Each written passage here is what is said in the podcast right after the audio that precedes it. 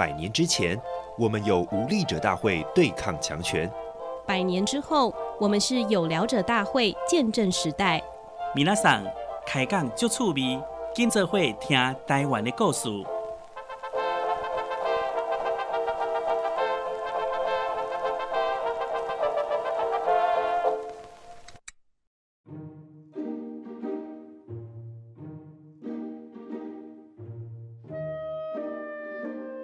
嗨，大家好，我是本日大会总召李明聪，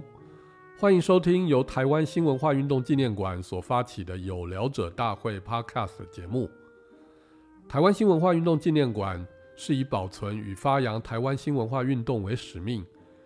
每一年馆方都会发行一本很特别的年刊，名字叫做《挂号》，因为制作精良，无论是从内容图文到装帧设计，历年来已经不止一次获得金鼎奖的肯定喽。今年是挂号第五期，特别由我率领团队来进行采访、编辑和制作。今年因为是承继去年，也就是二零二一年台湾文化协会成立百年之后的新的一页，所以我们特别就把书名定为“百年加一”，延续台湾新文化运动的当代推手。从今年开始，由我亲自带领团队进行了一场又一场的深度访谈。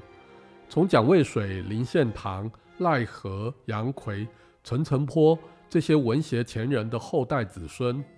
到林曼丽、苏硕斌、许雪姬、周婉窈等前辈老师，以及柯志豪等跨领域译文创作者，整本书收录了超过三十位资深文化人的深刻分享，关于他们的策展、研究、创作、关怀与实践。今天就借由这个 podcast 节目，让大家先听为快，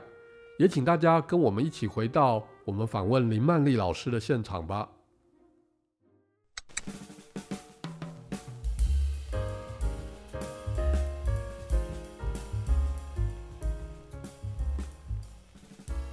林曼丽老师是国家文化艺术基金会的董事长，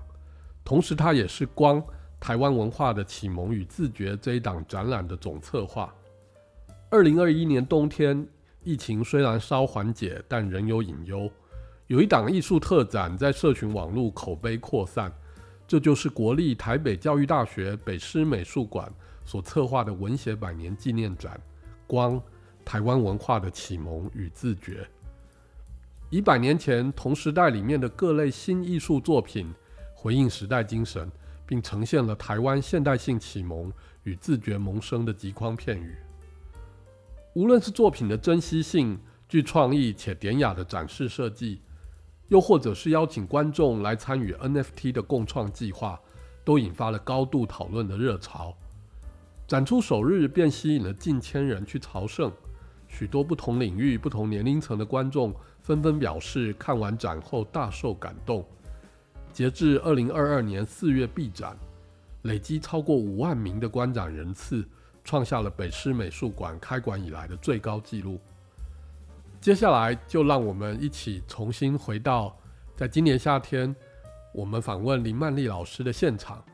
请大家跟我一起来听听林曼丽老师令人如沐春风的分享吧。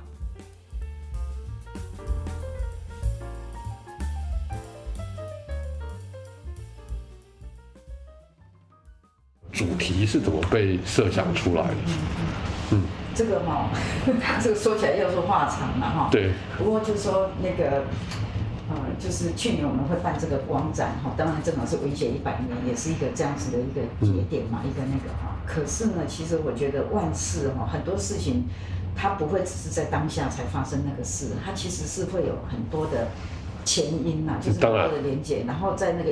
因缘聚合的时候，就会发生该发生的事情。我的感觉是这样子，历史都是这样子的。然后，因为台湾美术史这个区块，其实是也是我的工作的一一条线嘛，哈。因为我的工作，大概你们也知道，从北美馆，然后跟学校的关系，然后是甚至还去故宫，对不对？哈，对。包括现在的所有的工作，就是说，其实我工作的线是还蛮都都是跟艺术文化有关系，但是就。古今中外，就是说，嗯嗯，就是说，比较很当代的，其实也是我非常重要的一一个跨越很多，对对，然后对也跨越很多，就是整个跨领域，因为其实当代艺术本身它的它的跨域的状况已经是成为一种一种必然。一种常态，一种必然。那可是呢，但是台湾美术史的这个区块，其实是一直是我的一个关注的一个点啊。嗯，就是说，其实在我在当北美馆馆长的时候，嗯、其实就那个北美馆馆长的时候就。其实那个最早的时候，应该是两千年的时候，就东亚油画的诞生与开展这个展览。嗯、这个展览其实是我在当馆长的时候，那是一个跨国的一个整合的研究型计划的一个展览。其实那个展览一直到现在还是台湾美术史的研究跟展览里面绝对不会有人漏掉的那个展览。那是不是你说大概？二十二十二两千年，没有，就是就是就西元两千年。我好像看完那个展没多久我就出国了，我是那一年出国，所以印象很深刻。对对对，我两千年出去念博士，所以那时候印象很深刻。对对，按那个展览对我来讲的意义在，那时候我当馆长嘛，那我是跟日本就是西斯沃卡，就是金刚美术馆的 curator 哈，他们的主任那个研研究员，因为那个时候日本的国力还蛮还还没有失落三十，就是。还没有到平成不况啊，一开始而已。啊，所以他们的那时候还蛮那个，所以日本的这个美术界，他们其实对这个整个的美术史的研究，那你我们也知道，我们现在在谈台湾美术史的，从十九世纪末一直到二十世纪到现在这个过程里面，其实是很难从台湾看台湾而已。哈，就是因为台湾当时在整个世界局势里面，包括我们今天要谈的文学百年也好，这些当时是日本统治台湾的时代，而这些人其实是透过日本的一个间接的一个过程去认识世界，世界对。世界，然后，所以那个是那个，所以台湾的东西跟跟这个整个亚洲，就是特别是东北亚的哈，就是东亚油画的诞生与开展哈。其实那个展览就是当时这个策展人他就找我，然后我们是把台湾跟。台湾跟日本跟韩国跟中国就四个，嗯、其实那个是东北亚当时很重要的这四个。当时那个时代背景之下，是那那时候在谈东亚油画的诞生与开展，就是我们现在讲的近代美术的这个区块。嗯，那这个区块呢，其实是很多的连接在上面，就对了。所以当时的那个展览是一个非常大大。就是一个非常大大规模的一个研究，也是一个研究策展这样子，好像结合四个国家的的策展人还有研究学者，然后其实我们的作品也是从四个国家去去把它整合起来，然后才有那样子的一个的一个展览。那我的意思就是说，那同时在东亚油画的诞生与开展的那个时候呢，我在跟日本合作那个策展的时候，其实我当时就跟北北美馆说，那我们还有一块就是东亚油，就是那个，嗯，就是那个那个。就是我们现在以后讲的胶彩画的探源就对了，就是因为其实台湾的美术里面，它除了西洋的这个所谓的这个油画、洋画，当时讲洋画的受西方影响的这个，我们现在看到很多台湾的前辈美术家们的这个作品之外，其实还有一块是跟这个胶彩画，就是所谓的东洋画哈的这个有关系。其实像林玉山啊、陈进他们都是属于当时用这样子的媒材去创作的艺术家。但这个区块其实是。因为台湾的问题就是，我们对自己的文化啊，就是，当然这些年已经改变很多了。可是你想想看，在在十九世纪末一直到二十世纪初哈，二十在十二十世纪末到二十一世纪初，就是在这个二二二十多年前的那个时代，其实就台湾长久以来，其实我们对自己的自己的自己的文化、自己的东西的理解，不只是美术了，包括所有的一切。其实是比较不理解的哈，就是我们的教育哦，各种系统是比较比较不比较不理解，所以呢，那个区块的那个区块的研究跟展览，其实是那个时候还算是就是是是没有被没有被、嗯、完全新出土的，对对，对，它是 到现在我们还是在新出土，可是你想想看，在二十几年前那就更不用讲这样，对，所以那个时候就。嗯，我跟日本就是我们几个跨国的这样的一个研究型计划的同时，那我也处理了这个东洋化的探源这样子的一个展览，是我们属于北北美馆当时的自己的研究同仁的一个研究展，对不对？那我的意思就是说，其其实，在那样的时代背景之下，就我们对自己的东西开始要去做更多的一个一个挖掘、一个理解，然后要去研究嘛。因为你你其实做展览的目的，其实最重要是两个关键，一个就是研究，一个就是保存。嗯，就是说，因为你为了要做展览，你一定要做很多的研究工作。是。因为你，你要展览，你没有研究，其实你是没办法去做出一个好的展览。对。这是最基本的啊。可是你在研究的，你要透过研究，你才会知道那些东西在哪里，嗯，或者那些东西发生了什么问题，嗯，这东西到底需不需要怎么样来保存，嗯，那你知道文化资产很重要，就是保存这件事情，因为所有的全世界的文化资产都是在跟时间赛跑。嗯嗯，因为时间是会让所有的东西都要变化，所以为什么要美术馆、博物馆？为什么要保存？就是因为我们要把它把把它把它把它的时间稍微停住，但永远停不住的啦，只是说让它的速度能够变慢嘛。因为有机体它一定是会不断的去去劣化这样。那所以，所以我我在讲说这是个很大的工程，不是今天才发生的，不是你现在才看到说哎。不朽的青春用光展，或者是文学百年这件事情，这是正好现在在这个这个这个时间点做了该做的事情。可是这个前面是有很长的一条，就是一直一直一直到了这样子的一个时间点的一个一个因缘聚合，然后包括现在这次甘露水的出现，我觉得都不是忽然间的，也不是忽然间天上掉下来，忽然间怎样，它其实是也是一个一个。一个一个脉络来，一个很长的一个时间的那个哈，所以，所以如果要细说从头的话，当然我刚刚讲的就是说，如果是我自己的生涯的话，就我在当北美馆馆长的时候的那两个展览，然后那个开始挖掘，更深入的去挖掘台湾的美术，然后透过研究，透过保存。那研究跟保存这件事情做完之后，当然美术馆最重要的功能不是不是。不是收藏库房，不是收藏，也不是只有库房而已。最主要是因为它是一个开放的平台，就是说美术馆它最主要的功能就是一定要跟当代人有能力对话，那才才叫美术馆、博物馆，否则它就是宝物楼了。是，它就是把东西保存在那边，也许可以保留在几百年，可是它就是仓库里面的形骸而已，这个物质而已。嗯。那你要让那样的。可是它事实上它不是物质嘛，它是人类文明的精华，对，艺术这种东西。所以这个东西你要让它有价值，就是你必须要让它在每一个时代、每一个当代都可以跟当代的人去产生新的对话。是。包括我们做的很多，包括现在不管光展，就一般的观众来你会看到展览，展览。但是事实上，那个展览的背后是是。嗯，它是它它影响的层面是很深远的，就对。如果没有展览，譬如说我如果说没有那个东亚油画的诞生，没有那个我刚才讲的那个那个胶彩画、东洋画、东洋画、东洋画的那样的展览，没有不朽的青春，没有光，或者我做过的很多，我如果我们现在只讲美术史的展览，如果没有这些展览，很多东西是不会被保存下来的，很多东西是不会被研究的。那这个东西就闪失了，就遗失了，就不见了。因为两千年那个时候也是以一个展览出现，对对对。那还有后来的研究。对对，因为那个展览出现的时候，我们之前有很多的研究嘛，有很多的国际交流嘛，因为我跟他们这些学者都要交流，然后彼此就说哦，领导我这，问到我这，原来我们当时这些艺术家跟艺术家是这样对话啊，原来为什么这样美术是这样产生的？这个这个都是学术成成果的的的很很重要的资产就对了。但是除了这些之外，其实也透过这样的东西之后，我们了解这东西之后，那我们就会知道说，那这些东西的意义在哪里，价值在哪里，然后我们要怎么保存它。那如果它有状况，我们是不是要赶快抢救它，或者什么什么什么之类的？可是如果没有展览这件事情，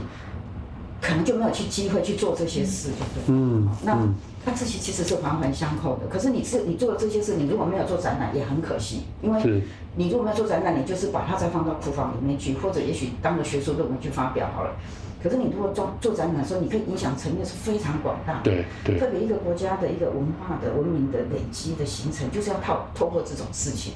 就是说众人的。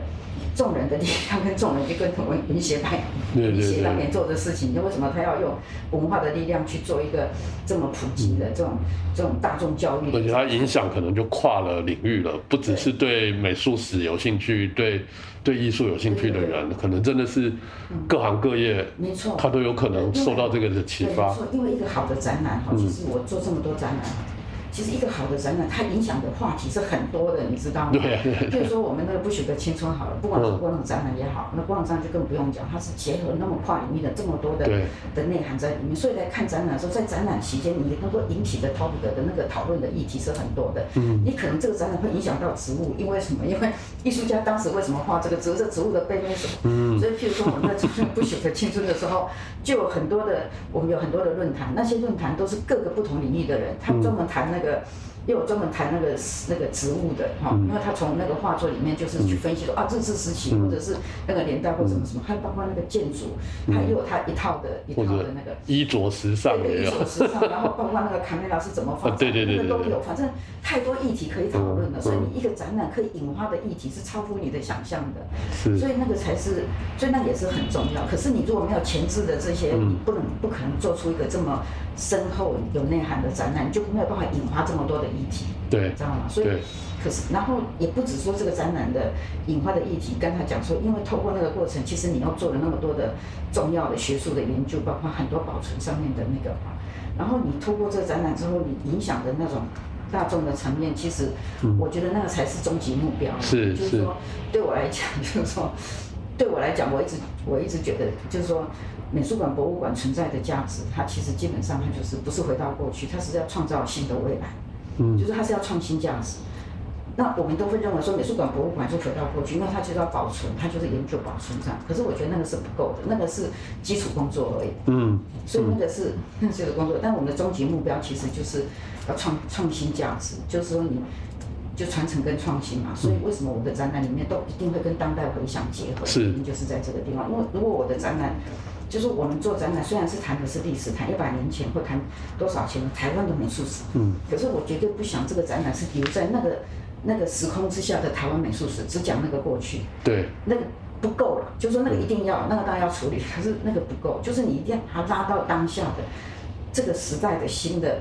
科技、新的文明、新的设计、新的美学、新的思维，然后让当代的人再去跟那个旧时代过去的那个东西能够去产生。更好的连接跟对话，所以那个共感很强烈，我觉得一定也是这样创造的。对对对，并不是来看展的人都只是单纯的说哦，贵体就触鼻，就这样而已，而是会觉得说贵体对金马有意义。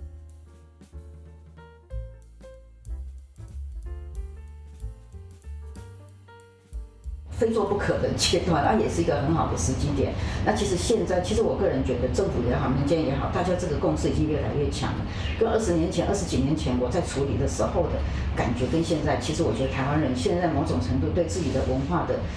的一种自觉。就可能你看一百年前，他们就是文化协会就在谈，所以我才说一百年前的文化协会是台湾第一次的文化事件。在我来看，现在是台湾第二次的文化自觉，是一个很难得的一个时机点上。所以这个时机点跑出光仔啊，不不朽的青春，包括甘露水出现，我觉得都是一种机遇。说实在的，对我来讲，哎，就是说我我我只是一个，就是我。怎么讲？就是这种因缘聚聚合的结果，并不是我很厉害去做了什么事情，而是到了这个时机点，该做的事就去做了，是这样就发生了。谦虚了。嗯，真的，他就这就发生了，就是太就就某种程度是这样，我没有先知先觉说我要怎样，不是，基本上就是我个人认为是这样子的一个的一个状态，就是水到渠成的，然后到了一个。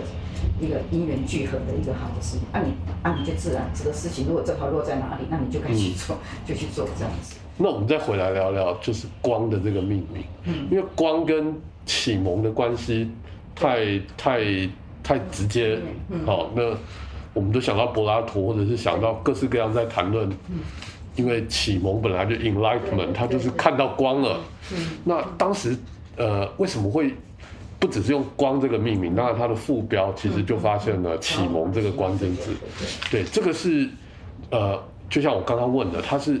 非常前面一开始就决定了这个定调吗？还是在怎么样的讨论的过程里面，它慢慢出现的？对我的经验呢，哈，我们我们做展览的过程，大部分都是这样，那个名字都不会那么早就出来。但是呢，因为展、哦、概念，对那个展是一件很关键的事情。嗯、像我们做展览，对，就是展名的决定是一门很大的艺术哦，它不只是学问，它是一门艺术这样子。那展名的。的定定，它很多因素，他可能要考虑一百件事，一百零一件事。他绝对不是说一开始我要做展览，我就说我要做一个什么展览，不是，他没有那么刻，他不是那么硬，也不是那么刻板的东西，它是有无限想象空间的。嗯，所以展名对我来讲，每一次做展览，展名都是我很大的挑战，就对了。嗯，那所以呢，可是那最后能能不能决定一个非常好的展名，这也在考验大家的智慧啦。那像光这个展览，包括不朽的青春也是一样，因为其实。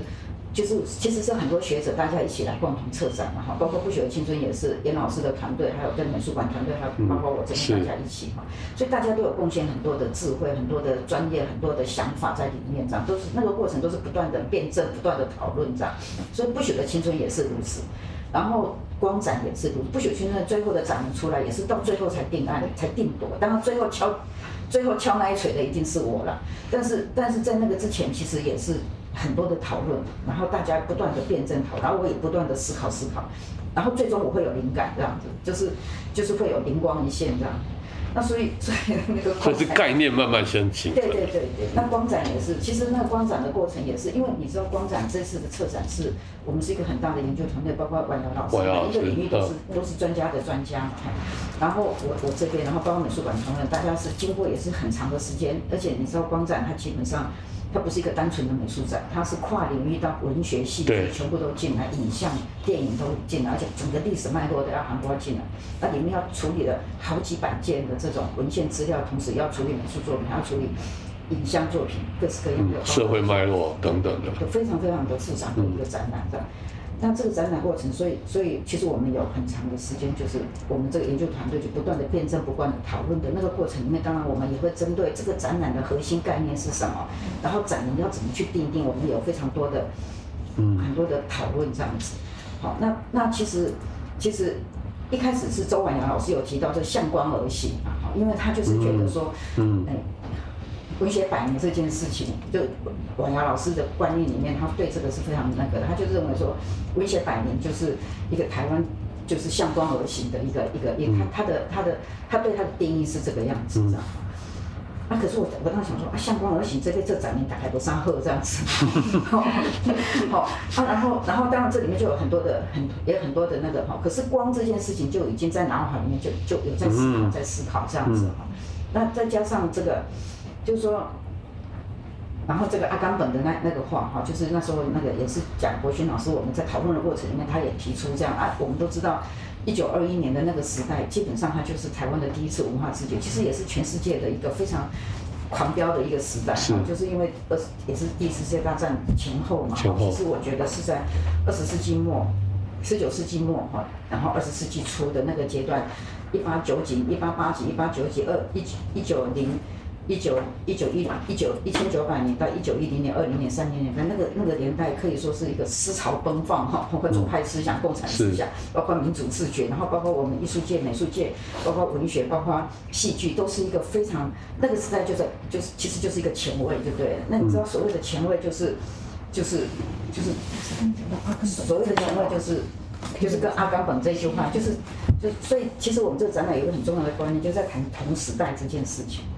就是那个那个同时代的那个同时代的，就是所以这个展览它不是在讲个别，它是讲那个同时代的人，嗯，嗯那些人啊，就是同时代的人，包括是这些精英，啊包括这些群众这个人。那同时代的人，就是阿甘本那句话就是说，就是最重要就是勇气的问题，就对了，好，就是你你必须在一片黑暗里面，你你明明眼前就是一片黑暗。可是你今天为什么有勇气？就是你有看到那个光，可是那光其实是不存在，你根本就看不到，你还是要看得到就对了。嗯。你如果没有那个光，你就不会去牺牲嘛，你不会去勇气，你不会去抛头颅洒热血。然后你看那个年代有多少的艺术家，不只是美术家啊，像我们这个展览就呈现出来有多少的，它也是一个文学的启蒙，它也是一个戏剧的的一个，都是都是一个非常非常那个，就那个年代，就那些人，就那些人见到了那个光，所以他才有勇气。然后才有想要去，去，去，去追求啊，然后不惜甚至牺牲生命啊，然后真的是付出非常非常大的这个代价在啊，所以最后呢，我们就觉得光这件事情还是一个，然后跟那个时代的一个脉络背景的一个连接哈，就我讲的，其实文学那个一九二一年其实就是一个第一次的文化自觉，然后那个所谓的前卫的那个概念就是。就是看得到那个光的那个，所以最后我就跟他们，我最后就有一天我就跟他们讲说，老师决定了，题目就是那个光啊，我就跟他们讲，就一个字叫光啊，一个字就好，还一个字叫，然后他们都听了，这吓呆了，跟老师的那个那个展览只有一个字哦，很难做的啦，啊，你随便他做展览，他们就觉得有点困难，可那时候我很坚持了，我就说我就是要那个光，我说不要再其他的。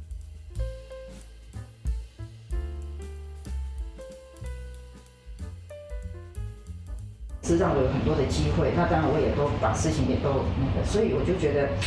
就是就因为你很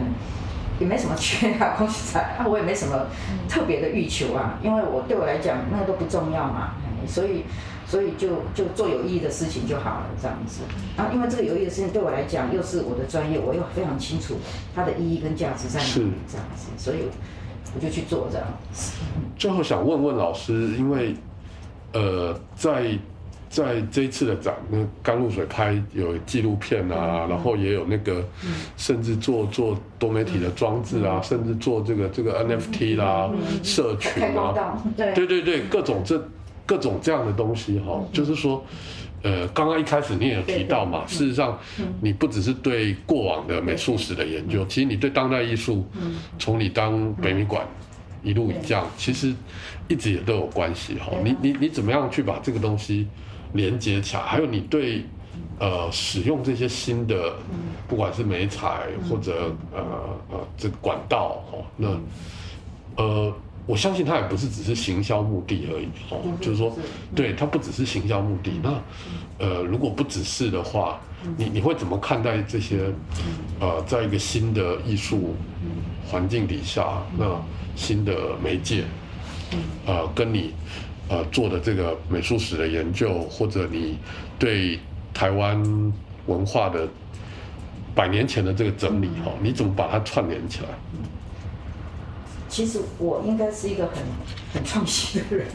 就是我的个性、我的观念。嗯、我在故宫也一样，我处理历史的东西也一样。我我基本上就是你也知道，我在故宫的时候的就 always new 嘛，对对，传承跟创新。对，在你手下，故宫变得的确不是原来那个样子的。所以这本来就是我的观念。所以你现在问的这个问题，嗯，也是跟我一样，完全是，就是说对我来讲完全没有违和的事情。就新跟旧这件事情，它从来不会，它不是平行线，它也不是互相对立的，它们是一体的两面这样子。嗯，所以我在处理这种东西的时候，就是说我在看当代的，因为其实我处理很多当代的东西，而且我自己做的事情。我就是不喜欢做 routine 的事情，所以我做的事情我是不断的在创新。如果我没有创新，我就不会想做。对我来讲，那个是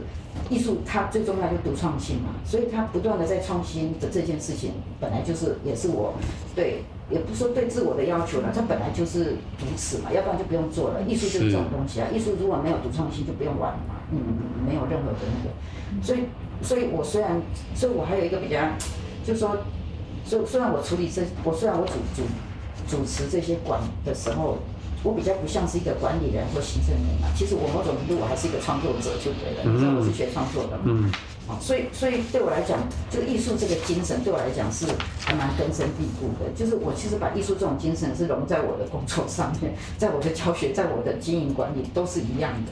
那所以那个创新，那个独创性是很很重要。所以我为什么刚才我就告诉你说，博物馆、美术馆的存在不是回到过去，是创造无限可能的未来。嗯，所以它它是要创新价值，它才有存在的意义。要不然美术馆、博物馆就保护楼了嘛，就库房了嘛，就不叫美术馆、博物馆。嗯，所以这个一直都是我的基本理念，就对了。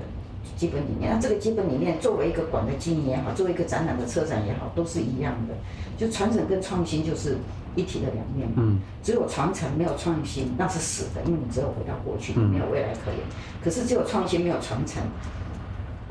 那是空的，因为其实传承有非常多丰富的东西，这是人类文明的精华，你也要好好的去吸纳它、内化它。可是你如果只有那个，那你是死的，你就回到过去，你永远在贩卖祖先的遗产，立马无法了。所以我当时在故宫，我就告诉他们说：你们如果永远只会发扬中华文化，哈啊，发扬五千年、八千年文化，马马国华搞的第二档，你们最终很空人。今天故宫博物院存在在台湾，就是要创造台湾新文化，这才是故宫存在台湾最大的意义，这样。所以你不是只有回到，但你保存中华文化是一件很重要的事，那是基本功，一定要做。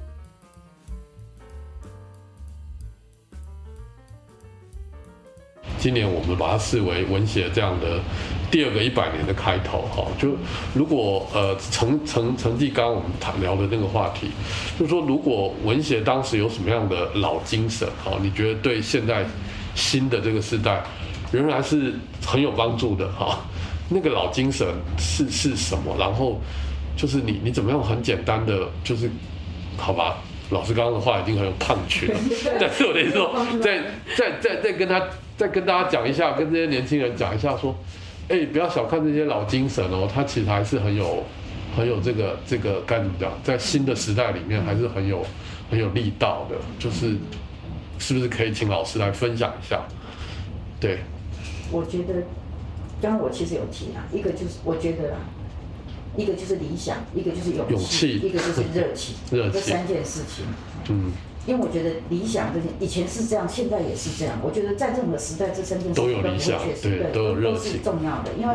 那个那个时代，那些那些排湾人啊，那些这些前辈是前卫的，或者是努力能够去去这样子的，就是因为他一定是有理想嘛。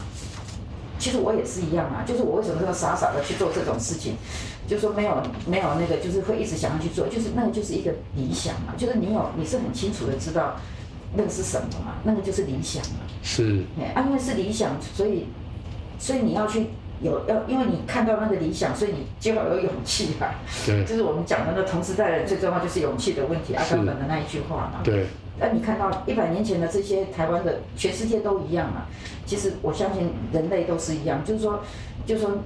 就是要有勇气嘛。对对对，要不然你怎么有办法去，去去去去克服、去面对、去，甚至你还需要牺牺牲奉献某一些东西，你才有办法去得到嘛。天下就没有那个白吃的午餐是那个，如果你有理想。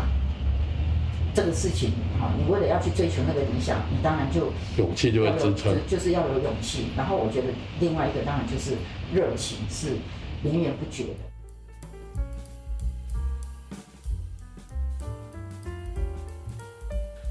谢谢林曼丽老师如此精彩而真挚动人的分享，相信大家都跟我一样受益良多。